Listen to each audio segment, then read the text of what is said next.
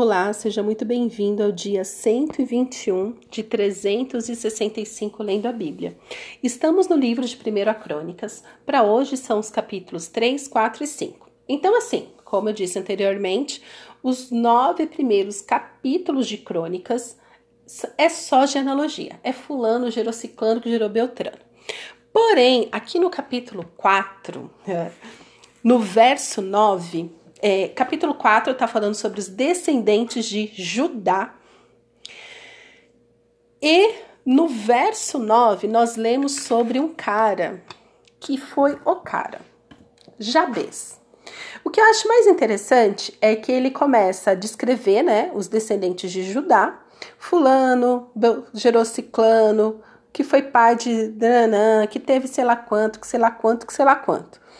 Aí chega Ainda bem que você entendeu. Chega no verso 9, cita a história de Jabez e depois vida que segue, entendeu? Ninguém falou quem foi o pai de Jabez, quais foram os filhos que ele teve, nada.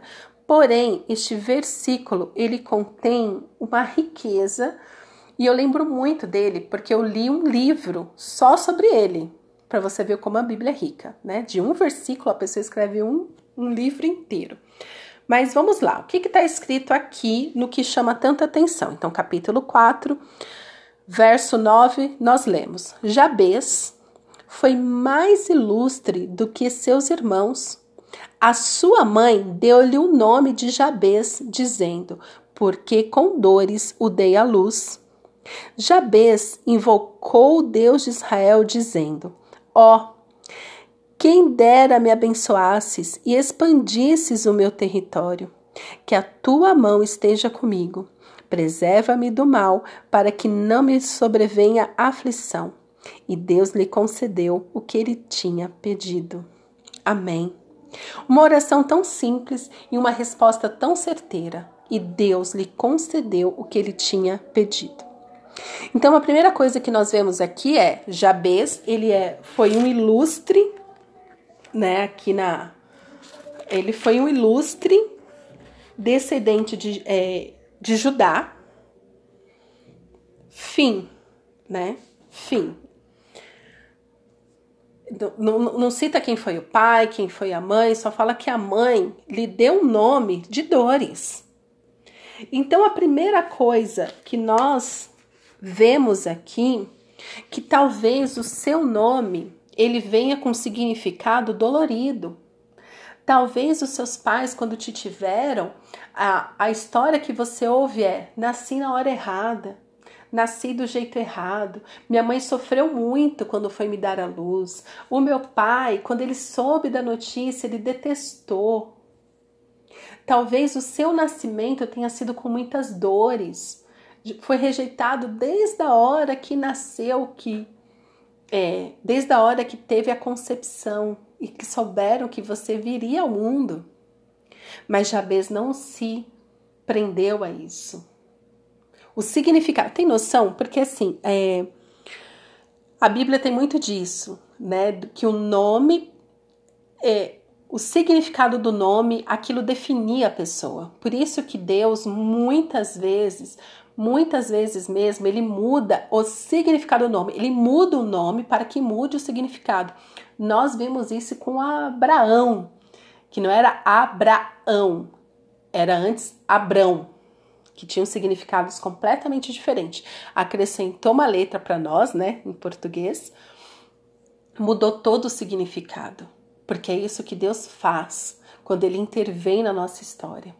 Então, é, a mãe né? Ele primeiro diz que ele tinha muitos irmãos, né? Porque começa falando Jabez foi o mais ilustres do que seus irmãos, no plural. Então ele não era filho único. Glória a Deus.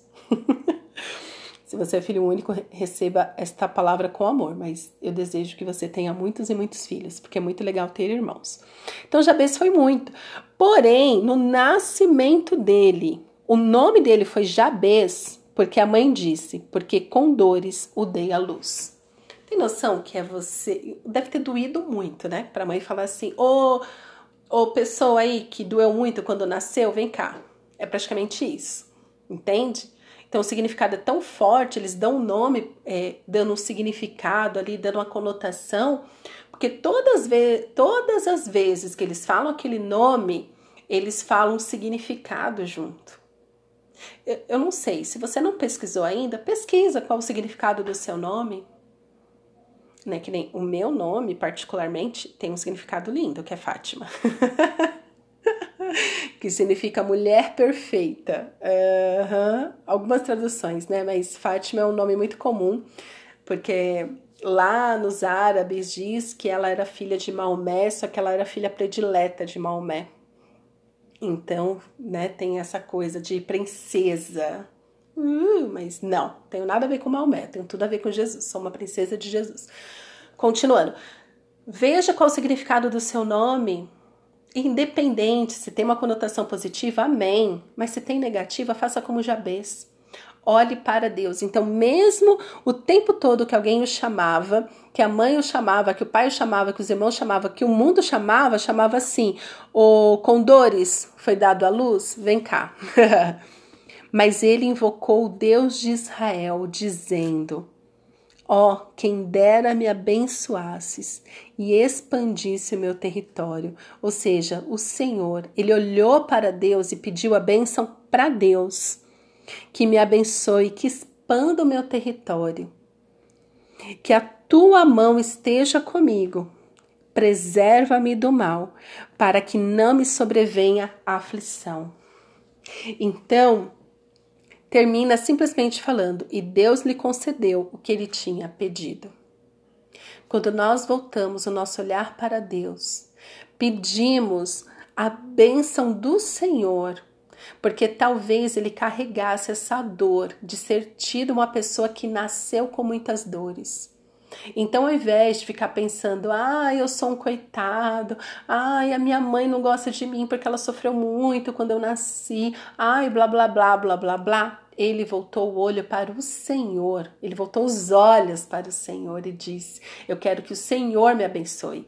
Já que os meus pais não estão me abençoando, porque eles não estão achando que o meu nascimento foi uma bênção, não interessa. O Senhor, o Deus de Israel, quis o meu nascimento. Então é com ele o meu relacionamento. É para ele que eu vou pedir uma bênção. Então talvez você crente seja filho de pais que não são crentes.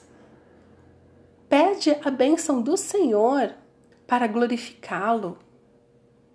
Jabez fez isso, ele se voltou para o Senhor e disse: Senhor, me abençoa. Se tem alguém que pode me abençoar, esta pessoa é o Senhor que está vivo. Expanda o meu território. Talvez não sabemos, né? Tinha muitos irmãos, era um filho de dores. Não sabemos se os irmãos queriam realmente dividir a herança com ele, qual era o tamanho desse terreno. Mas ele falou: se tem alguém que pode expandir as minhas riquezas, que pode expandir o meu território, que pode fazer um milagre aqui, este alguém é o Senhor. Senhor, me abençoa, expande o meu território. E ali ele pede que a tua mão esteja comigo. Gente, esta é uma oração para mim e para você hoje. O que quer que você faça, peça para que a mão do Senhor esteja sobre a sua vida. E aí ele continua: preserva-me do mal. O mal não é novidade dos nossos tempos, eu já falei isso aqui. Você está lendo comigo desde a queda do homem do jardim do Éden. O mal não é novidade. Mas se tem alguém que pode nos preservar do mal, que pode nos livrar do maligno, é Jesus e nós temos a bênção de conhecer a Jesus hoje. Eles nem tinham Jesus, mas eles já sabiam a quem invocar. O único e verdadeiro Deus, o Deus de Israel. Então ele fala: preserva-me do mal. Por quê? Para que não me venha sobre, é, para que não me sobrevenha aflição. Só tem uma pessoa que pode nos livrar. É Deus, é Jesus que pode nos preservar do mal para que não nos sobrevenha aflição. Não é o seu remédio de tarja preta, não é o seu procedimento estético, não é a academia, não é alimentação saudável, não é. E eu nem vou ficar corrigindo falando, ai gente, tudo isso colabora. Não. Não vou falar isso hoje. Porque o foco aqui é você saber que existe um Deus único, verdadeiro que está vivo, que você pode fazer essa oração hoje, porque só ele, somente ele pode te livrar, te proteger de todo mal. E aí conclui essa oração tão curta, tão curta, falando: E Deus lhe concedeu o que ele tinha pedido. Gente, se tem uma coisa que tenho certeza, é que se tem uma coisa que Deus quer fazer, é nos abençoar. Deus quer abençoar minha vida, Deus quer abençoar a sua vida. Se tem uma coisa que Deus quer fazer é proteger a gente do mal. Se tem uma coisa que Deus quer fazer é derramar bênção sobre as nossas vidas. Mas para isso, o seu coração tem que se voltar para Ele. Todo o seu coração. Como Jabez fez. Ele invocou o Deus de Israel. Ele não invocou santo, ele não fez ritual, ele não fez a campanha das sete semanas, ele não fez, ele não, não se ajoelhou. Tudo isso, é, tudo isso não. Se ajoelhar é válido. Mas não fala que ele fez um ritual, ah, aquele mirabolante, nananã. Não. Ele invocou o Deus de Israel. Quem você tem invocado? Ou você, nas suas orações, está somente tentando manipular a Deus? Porque você precisa manipulá-lo, já que é um Deus cruel que não vai atender o seu pedido se você não manipulá-lo. Deus não pode ser manipulado, mas Deus pode ser adorado. Não importa como você nasceu, o que importa é o dia de hoje. Você se render ao único e verdadeiro Deus, invocar o nome dele. A palavra de Deus diz: todo aquele que invocar o nome do Senhor será salvo. Não importa o que você está passando hoje, Invoque o nome do Senhor. Fale diretamente com Ele. Não é para falar com seu pastor, com seu padre, blá blá blá. Fale diretamente com Deus. Deus, eu quero que o Senhor me abençoe. Então vamos orar juntos? Pai. Ai, tem isso também, né? Por causa de Jesus, nós podemos chamar o Deus, Criador do universo, de Pai. Então vamos começar essa oração falando: Pai eu te peço. Eu te peço, Paizinho, que me abençoe. Ó Senhor, expanda o meu território.